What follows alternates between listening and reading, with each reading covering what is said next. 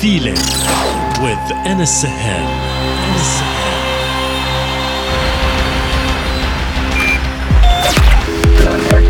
Connected, connected. trance